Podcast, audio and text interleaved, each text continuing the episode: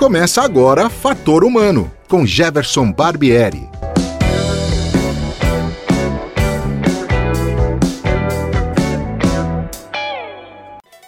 Olá, hoje é dia 4 de setembro de 2020 e o Fator Humano está no ar. O meu entrevistado tem uma longa carreira na área cultural. Ele é cantor, compositor, ator e também teve uma participação especial na política brasileira, ocupando o cargo de deputado federal. No seu singelo depoimento, ele deixa bem claro que o coração dele definitivamente não é de papel. Seja bem-vindo, Sérgio Reis.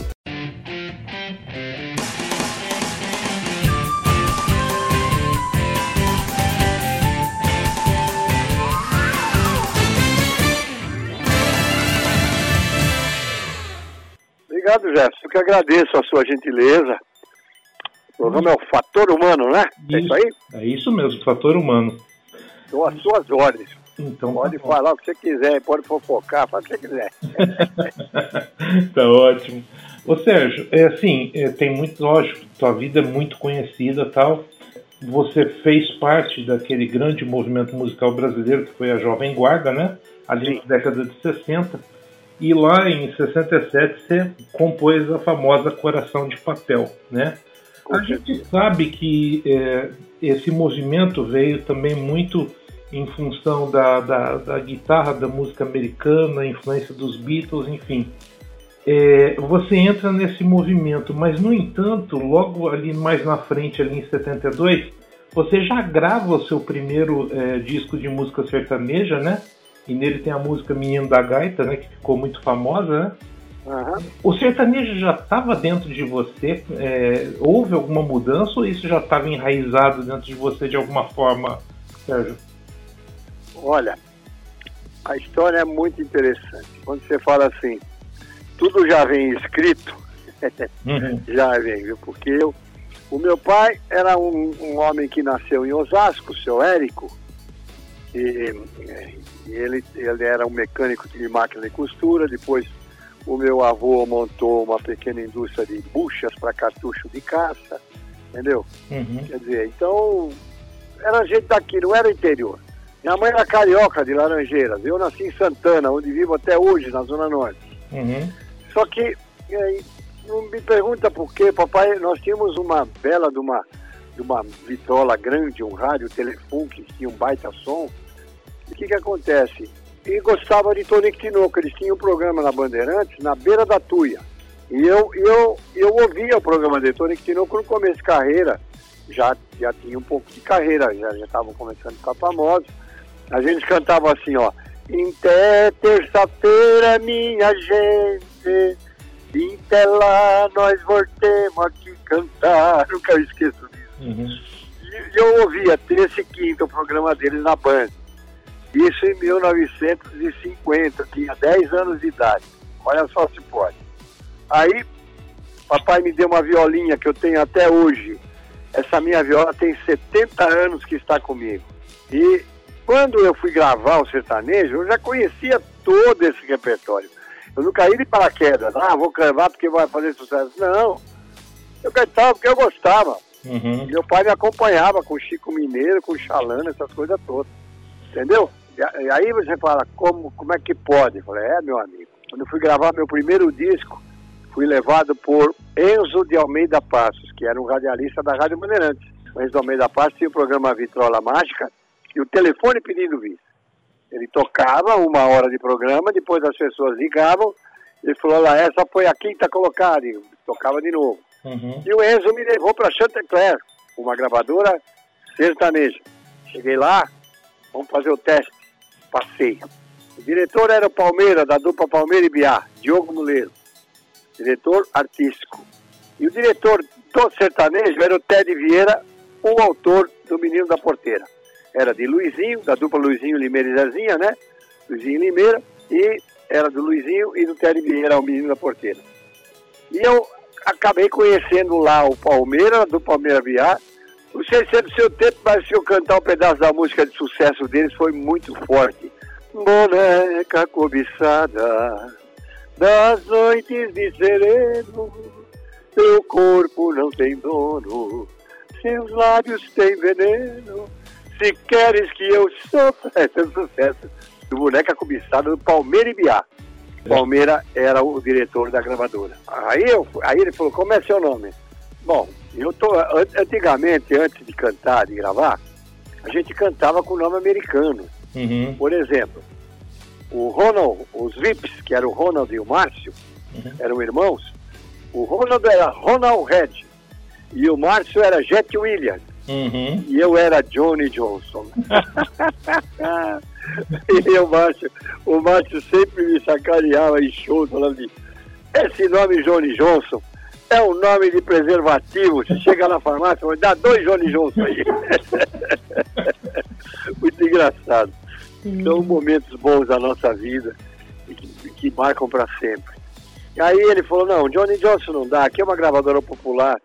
Naquela época eu me lembro que quando eu estava, quando eu estava lá para gravar, o sucesso era Renato Guimarães com a música Poema é o cantar do passarinho. Poema linda essa música, uhum. Renato Guimarães.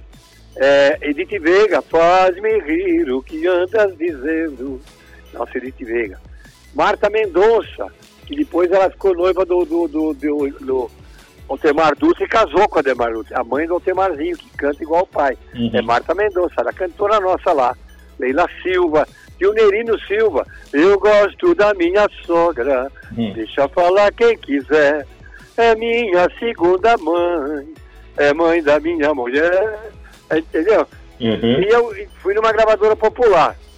Falei, e o seu nome mesmo? É Sérgio Bavini. O Bavini, ah, Bavini é bom. O Sérgio é bom, mas precisava arrumar outro nome. Falei, ah, minha mãe é Reis, minha mãe é Clara Reis Bavini. Eu me lembro que o, o Ted Vieira estava mexendo nos arquivos e, e, o, e o Palmeiras conversando ali comigo. Aí o Palmeiras falou, Reis, Reis, sua mãe é Clara Reis. É, Reis, Sérgio Reis. Eu gosto. Palmeiras, o Palmeiras falou, ô Ted, o que, que, você acha do Sérgio Reis? Vê aí. Aí o, o Ted Vieira, que era o autor do Menino da Porteira, olha a vida como é. Uhum. Ele falou, Sérgio Reis, Sérgio Reis. Não, Sérgio Reis é bom. Então tá bom, você está sendo batizado por mim, pelo Palmeiras e pelo Ted Vieira, Sérgio Reis. Pronto, seu nome vai ser Sérgio Reis. Me batizaram Sérgio Reis. Já não estava escrito, amigo?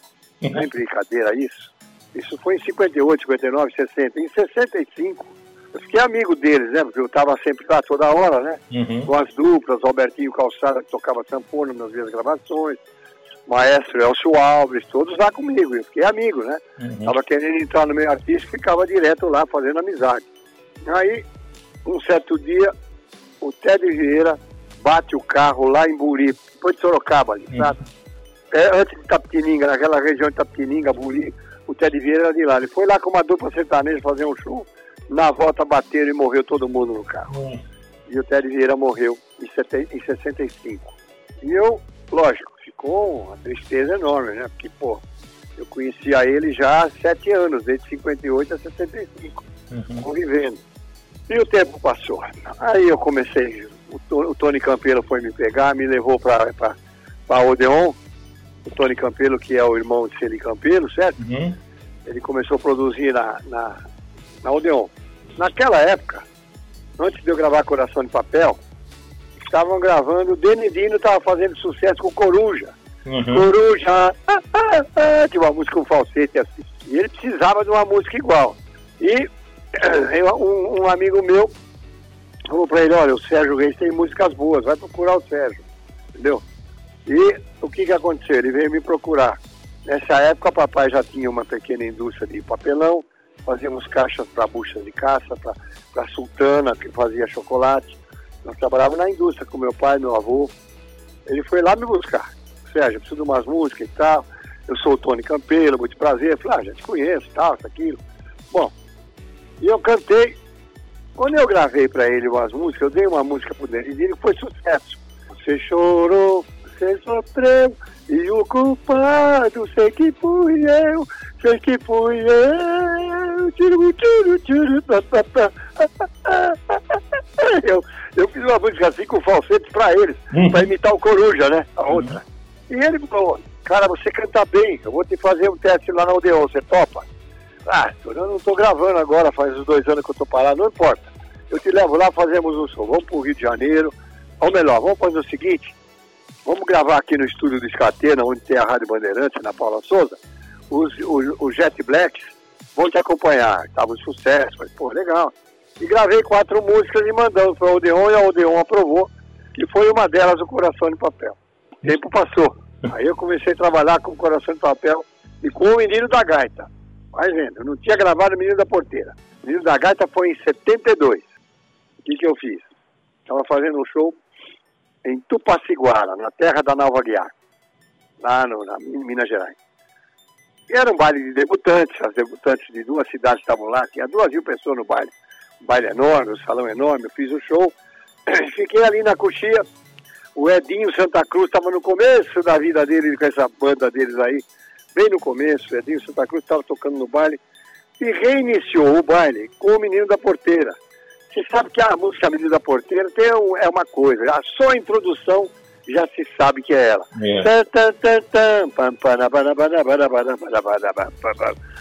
Quando ele der essa introdução, só que eles tocavam bem rápido. Toda vez que eu viajava pela estrada de ouro firma, bem rápido. Mas o povo começou a cantar essa música e me bateu uma tristeza. Falei, puxa vida, olha a música do meu amigo Télio Vieira. Ele tinha falecido em 65. Isso em 72, fazia uns 6, 7 anos que ele tinha. Falei, ah, a música do meu amigo Télio Vieira aí, que coisa. Eu já conhecia o Menino da Porteira, que eu ouvia lá atrás com o Tonico Tinoco com meus 10 anos de idade. Você acredita nisso? Olha só. Fui para uma gravadora sertaneja, conheci o autor do Menino da Porteira, ele que me pôs o nome de Sérgio Reis, ele e o, e o Palmeiras, da dupla Palmeiras e Biar. E no final, um dia, eu vejo esse sucesso dele. Eu falei, puxa vida, olha a música dele, que sucesso. E todo aquele povo cantando. Você não acredita, todo mundo dançando e cantando. Toda vez que eu via, olha só. Pô, eu gravei o Menino da Gaita. Se eu gravar o Menino da Porteira, vai ser bom, né? É outro menino. Aí eu peguei, cheguei de manhã. Naquela época não tinha celular, não tinha esses negócios, não.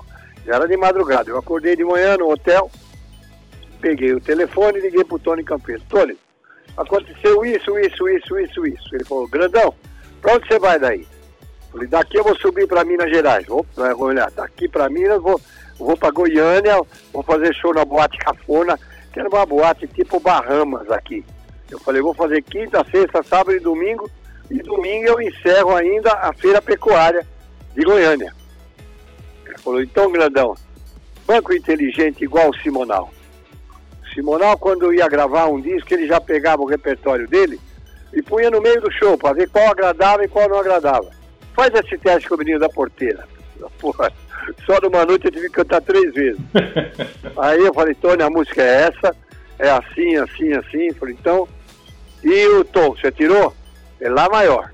E que maestro nós vamos pegar? Eu falei, Tony, pega o, o, maestro Elcio Álvares, porque quando eu gravava na, na Chantecler, ele fazia todo esse sertanejo, ele conhece o menino da porteira de trás para dentro. E assim foi feito. Faz como é que faz? E o andamento, você sabe? Eu falei, olha, Tony, faz o tipo de um cururuzinho assim, ó. Toda vez que eu viajava. Não, não deixa ele acelerar o ritmo, porque não vai dar tempo de eu chegar aí. Não, quando você chegar, que essa tá gravada, já tudo pronto, é só vir pôr a voz. Falei, então faz o seguinte, faz um cururuzinho, porque essa música ela tem umas partes que você, se você não correr muito com acelerar, você não fala direito a frase, não termina a melodia, faz uma coisa gostosa. E assim foi feito. Eu gravei, lancei e virei esse cara com esse chapelão grande aqui. Essa é a real história do menino da porteira. Tem uma ideia, eu tenho em casa hoje aquela viola, tem 70 anos, né? Uhum. Aí um dia eu fui pego de surpresa, porque o Tedinho, o filho do Ted Vieira, um dia falou comigo, né? Falou, ah, Sérgio, é, eu, eu, me ligaram, a Antonieta me ligou da editora da, da, da, da Sony, que era da Revista, Antonieta da editora me ligou, Sérgio, tem um presente para você aqui, vem aqui buscar, o que que é? Falou, não, não posso falar, tem que vir buscar. Quando você vem? Falei, eu vou hoje à tarde. E fui. Quando eu cheguei lá, o que que acontece? Ela falou, é, você conheceu o Ted Vieira, o autor do Menino da Porteira, né? Sim. Então, o filho dele, o Tedinho, que é Ted Vieira Filho, me, me entregou esse instrumento que era do pai dele, a viola dele, para ficar para você. E ele quer falar com você e eu vou ligar para ele agora. Como a viola do Ted Vieira? Falou, é. Posso abrir? Pode. É uma viola verde, bonita, grande. Liguei para ele, falei, Tedinho, que presente é esse, cara, que você está me dando? Ele falou, olha, quando o papai faleceu, eu falei com a minha mãe quando eu mudei aqui para Poços de Calda, olha, olha as histórias, olha que coisa linda. Quando o papai morreu, a mamãe passou séria dificuldade, eu era menino, estava estudando, ele me contando. Mas aí veio um tal de Sérgio Reis e gravou o Menino da Porteira. E nossa vida mudou da água para o vinho. Foi aí que eu pude estudar, a mamãe comprar casas que nós não tínhamos. Compramos duas, três casas. Eu estudei, eu sou engenheiro eletrônico. Então a mamãe falou, o, o dia que nós estávamos mudando, eu peguei essa viola, Sérgio, estava num saco, cara, estava num saco de, de farinha, você acredita? Aí ele falou, eu achei essa viola lá, falei, mamãe, a viola do papai, o que, que nós fazemos? Vamos guardar? Falei, não, filho, vamos fazer assim, essa viola, por merecimento, tem que ser do Sérgio Reis. E ela falou, aí eu perguntei para ela, por quê? Porque se o Sérgio Reis não gravasse o da Porteira, não sei se ia conseguir estudar. Porque foi ele que, que fez todo mundo cantar essa música, gravou depois João de Barro, que é do teu pai também, gravou o, o, o, Rei do Gado, o seu o Sérgio Reis fez um repertório baseado no seu pai. E todo mundo veio gravando, veio gravando. As FMs começaram a tocar a música sertaneja por culpa do Sérgio Reis. Então, tudo que nós somos e temos, nós devemos ao Sérgio Reis. E ela ainda falou para mim, ele contando para mim, mamãe falou assim, meu filho, aí tem a mão do seu pai com certeza, porque ele me falava muito do Sérgio Reis, gostava muito dele. Olha que coisa, coisa maravilhosa. E eu, te, e eu tenho aqui comigo a viola do, do, do, do, do Ted Vieira, que foi a única que ele teve. Aqui ele fazia as músicas, está aqui na minha casa comigo. Ô Sérgio, você está falando do filho do, do, do, do Ted? É. Eu queria te fazer uma pergunta agora. Eu vou dar um salto um pouquinho na tua história, que é muito longa, mas enfim. Em 2003 você gravou um DVD, Sérgio Reis e Filhos, Violas e Violeiros. Gravei, sim. Qual é, qual é a emoção é, para alguém de fazer um trabalho com os filhos em palco? Naquele show, Sérgio Reis e Filhos, Violas e Violeiros, foi uma emoção multiplicada, porque eu tinha recém-operado a cabeça. Eu tive um AVC hemorrágico voando e eu desviei meu avião e fui para a Belo Horizonte e pousei em Belo Horizonte e dali eu fui para o Hospital Mater Dei e foi lá que salvaram minha vida. Aí eu vou fazer um DVD com meus filhos, cara. E eu tinha um, um, um tinha um violeiro, era, era goiano e paranaense.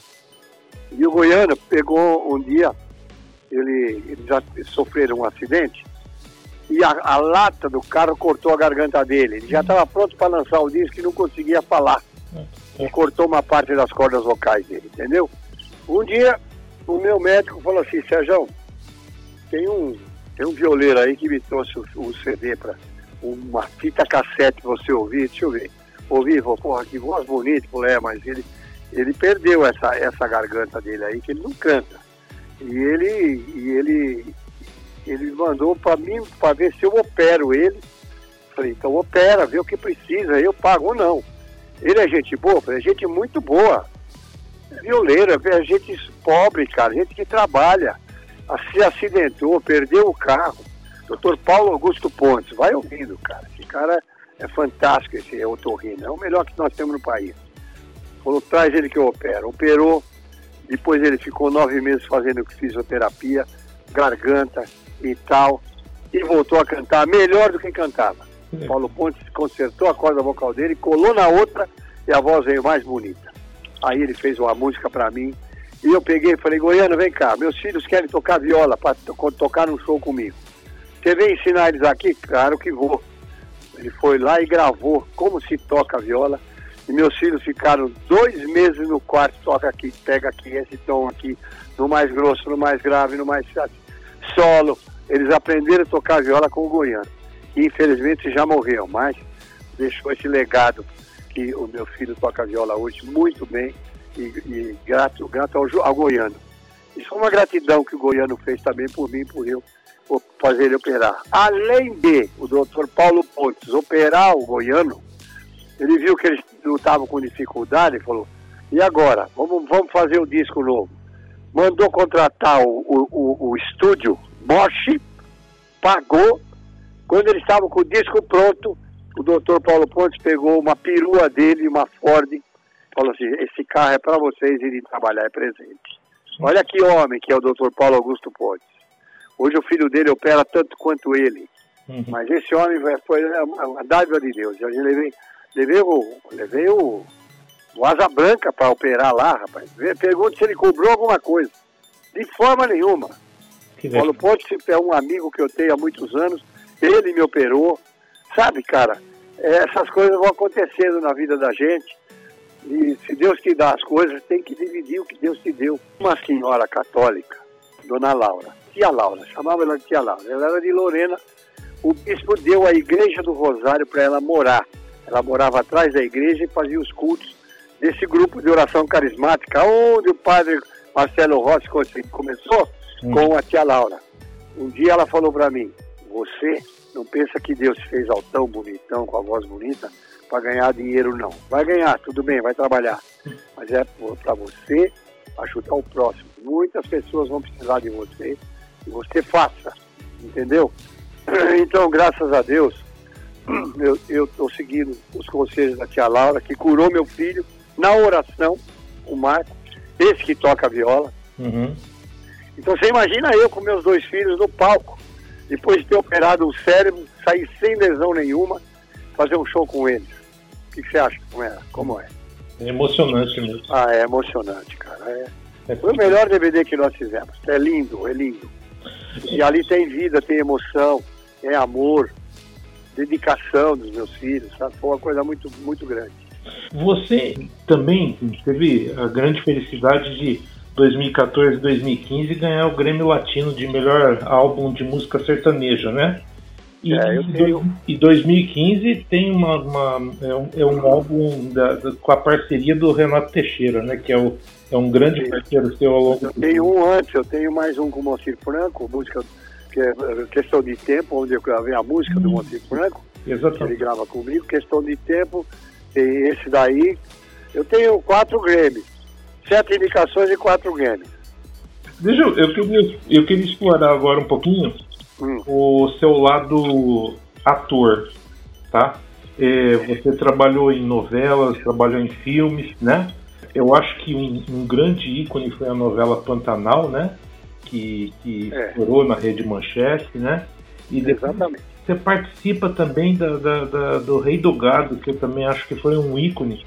Ali você... Manchete, eu fiz primeira, a primeira novela que eu fiz foi o, o, o aquele que era eu e Cadu Moliterno que era a novela das seis da, da, da Globo.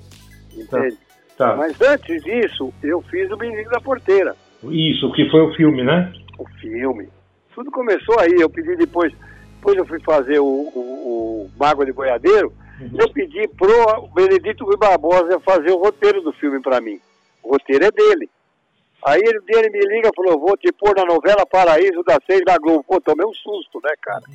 Fazer uma novela na Globo, pô. Não, pode ficar tranquilo. Seja você. Você já acabou por natureza. Fale como você é. Porque você é engraçado falando. E eu fiz a primeira novela lá. E depois o, o, o, o ele, ele, tentou fazer, fez o Pantanal. Depois veio o Rei do Gado. E depois eu fiz o Bicho do Mato na Record. Quatro novelas. Você, você acredita que essa sua exposição na, na mídia uh, ajudou as pessoas a, a verem mais o, o o lado sertanejo trouxe essa, essa, essa parte do Brasil que às vezes ficava um pouco escondida, ajudou a... O FM não tocava sertanejo. Sertanejo era José Bete, 5 horas da manhã e 7 horas da noite, não tocava. Uhum. Só que eu tinha um amigo, Plínio, lá da rádio, da rádio Butucatu, lá de Butucatu, entendeu? O Plínio era muito meu amigo, o Plínio pai já faleceu, mas o Plínio filho está lá ainda, às vezes eu falo com eles lá. O Plínio pai falou, Sérgio, você gravou o Menino da Porteira, eu vou tocar aqui. E tocou. Fez uma pequena entrevista. Aí o povo começou a pedir. Aí eu gravei o João de Barro. Sabe? Você lembra do João de Barro, né? Lembro. O João de Barro Eu fiz até uma paródia para ser corno como eu. As brincadeiras minhas, né? E aí ele fez, tocou também. Aí o povo começou a ligar para a rádio. Falou, pô, precisa tocar mais sertanejo na rádio. Aí quando eu lancei o long play Saudade de Minha Terra, com 12 músicos, Sérgio, vem aqui em Botucatu, que eu quero fazer um especial com você, agora é a hora. E eu cheguei lá, ele fez um especial bonito, tocou primeiro o Menino da Porteira, tocou depois o, o, o João de Barro e mais as 12 do long play, 14 músicas. Mas virou um inferno a rádio que ele precisou mudar a programação. De manhã ele tocava sertanejo, depois do almoço ele tocava rock. Uhum. Olha aqui que é. O, a primeira FM no Brasil que tocou sertanejo foi o Plínio da Rádio Botucatu, em 1973. Aí, meu amigo, começou a tocar, a outra emissora também viu que estava tava pegando forte, as rádios próximas viu que o cara fazia sucesso com a sertaneja e não tocava naquele horário, 10 horas, 11 horas, meio-dia, começaram, começou, começa aqui, começa lá, acabou. Aí foi embora. Eu acho que ficou também muito evidente a tua parceria com o Almir Sater no Rei do Gado, né? Ali vocês também é, é tem parte Pantanal, de... Pantanal Rei do Gado. Fui eu que levei o Homem Sato pro Pantanal, ele não queria. Chatão não queria. Então o que que acontece? O Rui Barbosa me chamou e falou, Sérgio, porque quando o Rui fez uma novela forte lá na Globo, ele estava cansado. Eu fiquei amigo dele, sabe? Porque eu já tinha feito Paraíso, fiz uma água de boiadeiro. Ele me chamou falou, Sérgio, eu tô arriado, vem cá conversar comigo, vem cantar comigo. Ele gostava de música sertaneja, queria me mostrar uma música que ele fez, o Boinha, que eu gravei. Aí eu falei, Rui, você tá morto de cansado, eu vou ter que ir pro meu. Eu tinha um hotel no Pantanal, o Pouso da Garça. Era um hotel no meio do Pantanal, no Rio São Lourenço, lá em Cuiabá, 200 quilômetros para dentro. Só ia de avião, amigo, não ia de carro de jeito nenhum. É. Aí eu falei, vamos lá conhecer o Pouso da Garça. E eu levei o Rui Barbosa para lá. Quando ele pisou naquele chão, cara, porque quem pisa no Pantanal não esquece mais, ele pegou e falou assim, cara, eu vou fazer uma novela no, do Pantanal e vou quebrar tudo. Eu tenho uma que já está pronta e eu vou, tô, eu já estou com a sinopse. Vou fazer a sinopse e vou mandar para a Globo. E ele mandou para a Globo para fazer a sinopse. Ele fez, era Amor Pantaneiro, olha o nome, Amor Pantaneiro. E foi Erval Rossano, que era marido da Lívia Maria, que era diretor, uhum. e Atílio Ricó, que era o diretor da Globo na época. Vieram lá no meu hotel para conhecer. Aí o Atílio Ricó falou, ó, o, aí o, o, o Erval Rossano falou, não, ninguém faz novela no lugar desse, pode esquecer. Não dá, não dá ruim, não dá ruim, não dá ruim. E ficou ruim, cortaram, vetaram a novela. Passou o tempo, morre Chico Mendes, ok? Mataram Chico Mendes. O Rui Barbosa estava na Globo e o, e o, o Jaime Monjardim virou diretor da Rede TV, uhum. da TV Manchete. O Atílio Ricó, que naquela época era da Globo, foi lá contratado pelo, pelo, pelo, pelo Jaime Monjardim. Uhum. O que que acontece? Ele pegou e falou assim, porra, nós vamos fazer agora a segunda novela, Vamos aproveitar que morreu o Chico Mendes, temos que fazer um negócio rural, um negócio bonito de mata. Aí o Atílio Ricó falou, olha, o Sérgio Reis tem um ponto hotel lá no Pantanal, um lugar bonito. O, o Eval Rossano vetou o projeto dele, eu falei, vamos fazer, ele falou, não. E agora, pô, com a morte do Chico Mendes, a hora é essa. Chama o Benedito Rui Barbosa. Já foram buscar o Benedito Rui Barbosa. Chamaram o Rui, falou, Rui, vem pra cá, eu te ponho no horário das nove e meia da noite, depois do Jornal Nacional. Nós precisamos de uma novela sua aí. É, mas essa sinopse já é. Amor Pantaneiro já é da Globo, pô, não posso fazer. Faz outra, inventa um outro nome e faz outra história, mas eu quero você aqui. Vai falar com o Boni, foi falar com o Boni. Rui Barbosa, olha as histórias, cara. E lá vai ele lá. Chegou lá, Boni, eu quero, eu tô, tô convite para fazer. Porque o Rui Barbosa só fez novela das seis, porra. Uhum. E era sucesso. Cabocla, fez um monte delas mas não punham ele no horário nobre, porque tinha os, os autores já do horário nobre, não, não tinha espaço para ele. Né? Ivani, né? Tinha Ivani, como era o nome daquela Ivani Ribeiro, né? É, tinha uma, uma, uma, autora boa, tinha, tinha o, o, todos esses autores da noite aí que faz horário nobre, não tinha espaço para o Rui Barbosa. O negócio dele era o horário das seis. Aí eu, eu falei, eu tenho uma oferta da Manchete fazer no horário nobre. às nove e meia. Não incomoda nós aqui, pô. Aí eu falei, eu, eu não posso fazer com você esse horário. Vou fazer o seguinte, palavras do Boni. Vai lá, quebra a cara, depois você volta. O que, que eu posso fazer?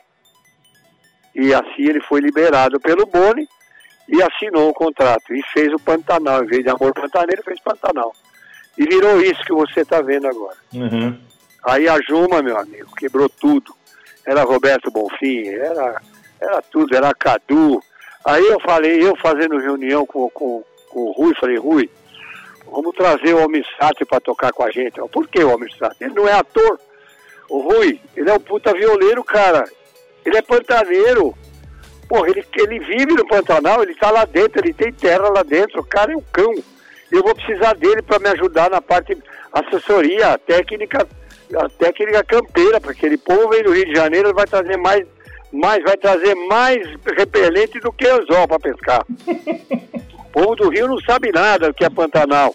Sou eu que tenho hotel lá já há 15 anos e ele que é pantaneiro. Chama o Almir. Puta, e eu não achava o Almir.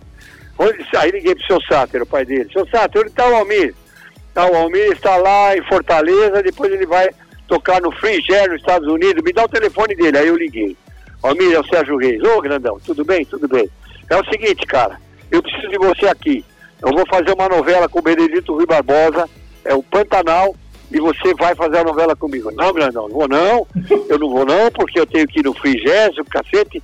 Você lembra do Eric Silva? Lógico, eu lembro, o Eric Silva, americano, amigo nosso, puta guitarrista, tá, estar tá me chamando. Não, Almir, eu preciso de você aqui, cara. Ô, Almir, você não gosta de pescar? Gosta. Você não tem um rancho no Pantanal? Tenho.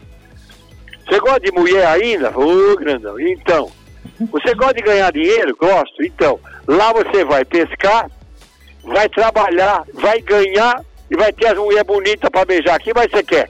Dentro do Pantanal, vou ficar um ano lá. Ô, oh, grandão, pensando bem é bom, hein? Então vem, aí ele veio.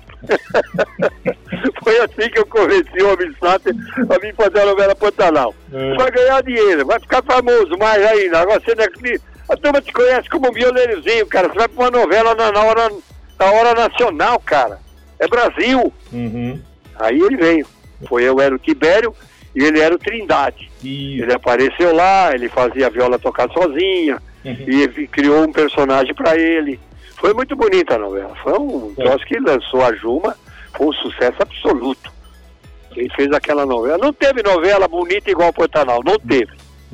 Nem o Rei do Gado nem Rei do Gado. Rei do Gado não chegou nem aos pés do Pantanal, de jeito nenhum. Sabe, aquilo lá era é outra história. Teve uma hora que a Juma estava limpando um peixe, o jacaré ia comer o braço dela, cara, para pegar o peixe. Eu pulei do barranco e chutei a cabeça no jacaré. Essa é a realidade, cara, isso é verdade. Eu queria abordar um, um, um outro fato que talvez em termos de tempo seja o menor de toda essa experiência de vida que você tem, mas que foi a sua carreira política, né? Sim, sim. O que, que ela te ensinou? É, porque uh, o que tudo que se fala sobre política nesse país é, nem sempre tudo é muito bom, né? Ninguém sabe nada, ninguém conhece, não, não adianta ficar falando que esse é bom, aquele é ruim, aquele não sabem nada. O povo não tem ideia o que é aquilo lá dentro, vocês não têm ideia. Ali é um jogo de interesse desgraçado. Tinha que mudar a lei para começar. Você só pode fazer dois mandatos na sua vida, nunca mais. Porque você vai lá, tem deputado federal com 10 mandatos, 40 anos mamando lá, não fazendo bosta nenhuma. O cara tá torto lá, dormindo na cadeira, vem o secretário bate atrás, ó, oh, vota sim agora, vota não. Nem ouviu os discursos. Isso é a política para começar. Quer mais saber mais? Então já, você não, não adianta discutir, alguém fala, não, porque o fulano bobagem. Tudo que passa no WhatsApp aí também esquece, tudo mentira. A hum. verdade é outra lá. A verdade é outra. Quando a, quando a tia Laura me falou, vai trabalhar, vai ganhar seu dinheiro, mas vai ajudar quem precisa. Um dia, quando eu estava cantando o Menino da Porteira, você vê como as histórias vão, como Deus põe a mão no lugar certo na hora certa. Deus tem a hora dele, não é nós que fazemos. Eu queria cantar na festa do peão de Barretos, mas não essa. Aquela que era dentro da cidade. Você sabe por que, que chamamos independentes? Lá não. Não. porque eram só rapazes solteiros, fazendeiros ricos, solteiros, e que faziam uma arena lá entre eles, levavam os touros da fazenda dele para montar, para se divertir. Uhum. E a coisa foi crescendo, foi crescendo, foi crescendo, e eu queria cantar lá. Um dia mandei um empresário lá, e eles falaram, não, Sérgio Reis não tem nada a ver com sertanejo, aqui ele não canta. Mandei outra vez o Douglas, outra vez. Não, não, Sérgio Reis não, aqui não. não é, aqui não é lugar para ele. O negócio dele é iê, iê, mas ele cantar Coração de Papel em outro lugar. Vai ouvindo. Eu já estava estourado com o menino da gaita, menino da porteira e o João de Barro. E eles não me deixavam. Falei, então tá bom. Nunca mais eu canto nesta merda desse, dessa festa do peão. Acabou, morreu aí. E eu nunca cantei. Demorei 25 anos para cantar lá. Dá pra entender? Não cantava. Eu tinha um amigo lá, Henrique Arutim Filho.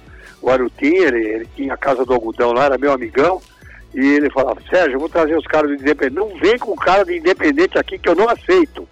Não, Sérgio, por favor, você é educado. Tá bom, vou aceitar. Sérgio, vai, você, vamos lá, nós precisamos de você. Eu estava estourado com tudo, com novela, com filme, com imagina tudo. 4 milhões de espectadores do Menino da Porteira. Fui mal, não? Aí os caras não tá aqui, eu não tinha nada com sertanejo, então não canto lá, acabou, não canto, não canto. Aí já vem aquele, aquele, aquele aquela festa do peão nova, essa grande que tem, né? Uhum. Esse ano não teve, passou pro ano que vem, né? Por causa da pandemia. É, eu tava, um dia eles foram na minha casa, falei, não, Sérgio, aí tem um deles uma vez falou, não, cara, todo homem tem seu preço. Falei, eu não tenho preço nenhum, cara, você não sabe onde você está mexendo. Você tem fazenda? Tenho. Você tem. Vocês três têm fazenda? Tenho. Junta as três, põe no meu nome, eu rasgo na cara de vocês e não canto lá. Pronto. Na lata. E Arutim, nunca mais me traz esse povo aqui. Vocês querem vir beber comigo, almoçar, mas não fala em show na festa do peão, porque eu não canto lá. Vocês falaram que eu não tinha nada com sertanejo, então põe outras pessoas lá. Já não aguentavam mais é, Zé, Bilionário Zé Rico, era a Gretchen que fazia sucesso, mas todo ano tem que pôr. E eu estourado até o telhado. E todo mundo, por que, o Sérgio Reis não canta aí? Ah, não conseguia me levar. Sim. Até que eu tinha o meu Kinguer, esse que eu posei em, em, em Belo Horizonte para operar o cérebro. Eu tinha o Barcos, o Barcos é um amigo meu que pilotava para mim e vendia aviões também. Falou, patrão, você vai para sua fazenda, né? Nós vamos agora, quinta-feira. Nós vamos para lá. Eu tinha, tinha a fazenda do Pantanal, mas eu tinha outra aqui em Camapuã, perto de Campo Grande, 200 quilômetros de Campo Grande, Camapuã. E, e, eu falei, não, nós vamos quinta-feira para lá. Mas sabe o que é? Tem um fazendeiro que, que tem umas fazendas lá no Rondônia, o cara é família de fazendeiros, ele precisa comprar um Kinguer, ele nunca voou no Kinguer. E ele quer conhecer o teu avião, ele sabe que você tem um avião, nós podemos passar lá, ele pagou, ele falou que paga o combustível, até chegar lá, ele enche o tanque de novo do avião, de querosene, para depois ir para a fazenda, mas ele quer ver como é o Kinguer. Falei, tá bom, mano, imagina se ele vai cobrar, vamos lá. E lá fui eu conhecer o Henrique Prata, que é o dono do hospital, presidente do hospital do Amor de Barretos. Aí eu cheguei lá e falei com ele e tal, ele falou, vamos almoçar. Eu falei, antes eu vou te mostrar um negócio. Aqui, ó, tá vendo esse terreno grande aqui?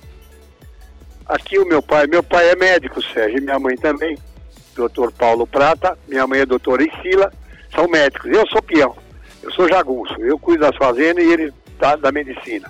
O primeiro hospital aqui é nosso, que é o Hospital São Judas Tadeu, eu fiquei quieto, não falei nada. Vamos lá ver o Hospital São Judas Tadeu. Por quê? Não, quero conhecer. Antes de ir para sua casa, eu quero conhecer. Fui lá, tinha um São Judas grande. Eu parei, orei para São Judas. Falou, São Judas, você está sempre no meu caminho. Se é esse o meu caminho, foi você que me trouxe aqui. Eu falando com São Judas. É, aí, aí o Henrique Prata falou, vamos lá almoçar. Depois ele me levou lá para ver o terreno, falou, tá vendo aqui, meu pai é um homem muito bom, quer fazer um hospital para pobre aqui, do SUS. Eu tenho que administrar, porque meu pai é um homem que ele não tem valor ao dinheiro para ele. Se deixar, ele vende as nossas fazendas todas. E eu estou administrando. Eu vou, vou, te mostrar. A hora que for para pegar o avião para sair para a fazenda, eu paro lá. Almoçamos, fomos muito bem tratados pelo Henrique Prata. Na hora ele falou, tá vendo aquilo ali? Tá começando aquela obra? Tá. Aquilo ali é Chitãozinho e Chororó que está fazendo. O primeiro pavilhão é deles. Eles falaram, nós vamos fazer ajudar teu pai. Eu falei, então eu faço o segundo. O que está faltando? Eu preciso fazer um laboratório. O laboratório vai ter o nome de Sérgio Reis. Acabou. Olha só. E eu fiz. Isso há 30 anos atrás, amigo. Eu fui para lá, aí um dia, nesse dia ele falou assim, Sérgio, no dia que nós almoçamos, eu já estava pensando em fazer um show lá para arrecadar fundo para ajudar no hospital. Falei, Henrique, você conhece o pessoal dos independentes aí, esses novos? Conheço, claro. Eu sou um dos independentes. Naquela época eu era solteiro e tal. Então, chama aí que eu quero fazer o um show aí na, na, Você vai fazer o um show? Você nunca fez, pô, mas eu quero fazer.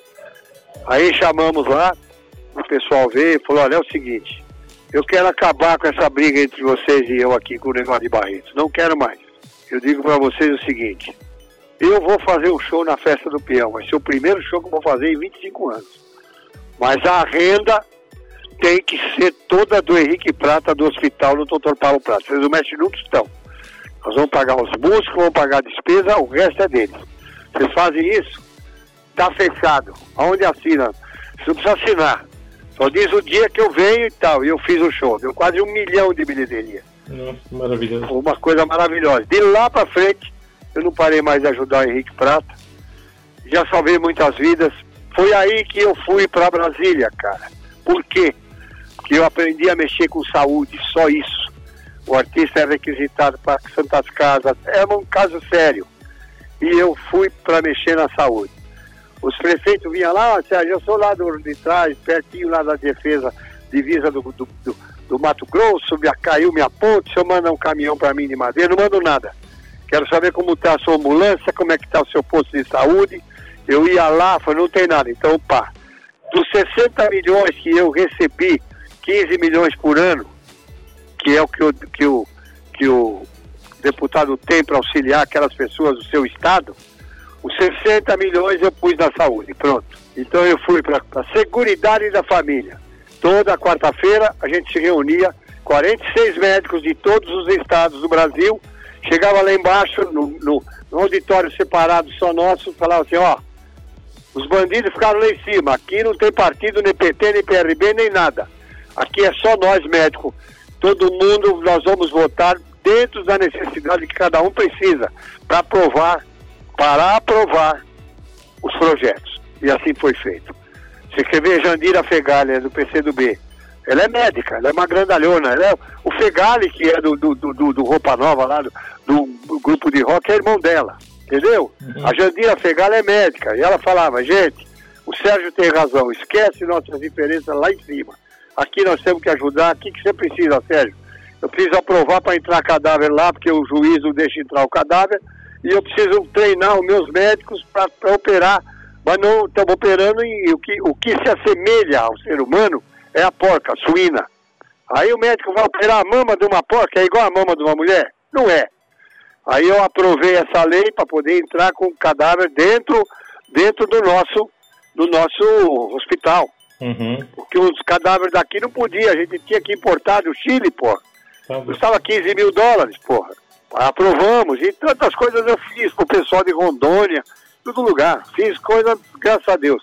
Foram quatro anos maravilhosos que eu tive lá, porque eu pude pegar 60 milhões e colocar para o meu povo, esse povo que só me dá amor, você sabe disso, uhum. só me dá carinho. Olha a sua gentileza de me entrevistar, me colocar no ar, deixar eu contar essas histórias todas. Isso é amor que vocês têm por mim, respeito. E eu tenho esse respeito por vocês também, entendeu? Sérgio, para a gente finalizar a nossa conversa, está muito boa, mas eu preciso finalizar. Eu, eu, eu sempre faço uma pergunta para os meus entrevistados. Valeu a pena tudo isso? Ah, valeu! Definitivamente teu coração não é de papel. Não, não valeu a pena. Fui para isso, cara. Valeu. Eu, eu já salvei tantas vidas aqui. Eu não. Já salvamos muitas vidas porque nós que começamos, Chitãozinho, Chororó e Sérgio Reis. Aliás, foram eles mérito, mérito mil por cento de Chitãozinho e Chororó. Por isso que eles são felizes, por isso que o Chororó tem, tem a, a, a filhona que canta, o filho, pessoas maravilhosas, família linda, merece isso. O problema é que a coisa é séria, cara. Sabe, fazer um hospital daquela envergadura, se a gente não usa, não usa a nossa força, não tinha. Aí nós estamos chamando os outros artistas, Xuxa deu ambulância, UTI, deu tudo que você possa imaginar. E graças a Deus o hospital salvou vidas. Graças a Deus. Entendeu? E salva. Sérgio, eu só, só, tenho a te agradecer pelo seu tempo que você disponibilizou para conversar comigo e com o meu público, né? Ah. E te desejar muita saúde, muita sorte, que você continue realizando muita coisa boa, né? E que seja um exemplo para muita gente aí, para fazer alguma coisa pelo ser humano. É, isso aí, isso a gente faz com amor, porque tem que dar, o Deus te dá o caminho, você tem que seguir esse caminho que Ele te mostra. Justamente. Certo? Justamente. Fique com Deus, que São Judas nos abençoe, que Jesus olhe por todos aqueles que, que estão com pandemia, que estão se tratando, e que dê um conforto muito grande a essas famílias que perderam seus, seus, seus, seus, seus entes queridos, que não puderam nem, nem ir lá, nem ir lá uhum. para despedir porque é perigoso. Então, já sabe, né? É. Deus dá as coisas e nós temos que fazer. Tá bom? Um grande abraço, muito obrigado, viu? Obrigado, Sérgio. Fica com Deus. Tenha juízo, viu? Até Fica com Deus. Tchau, tchau. Fator Humano volta numa próxima oportunidade. Até lá!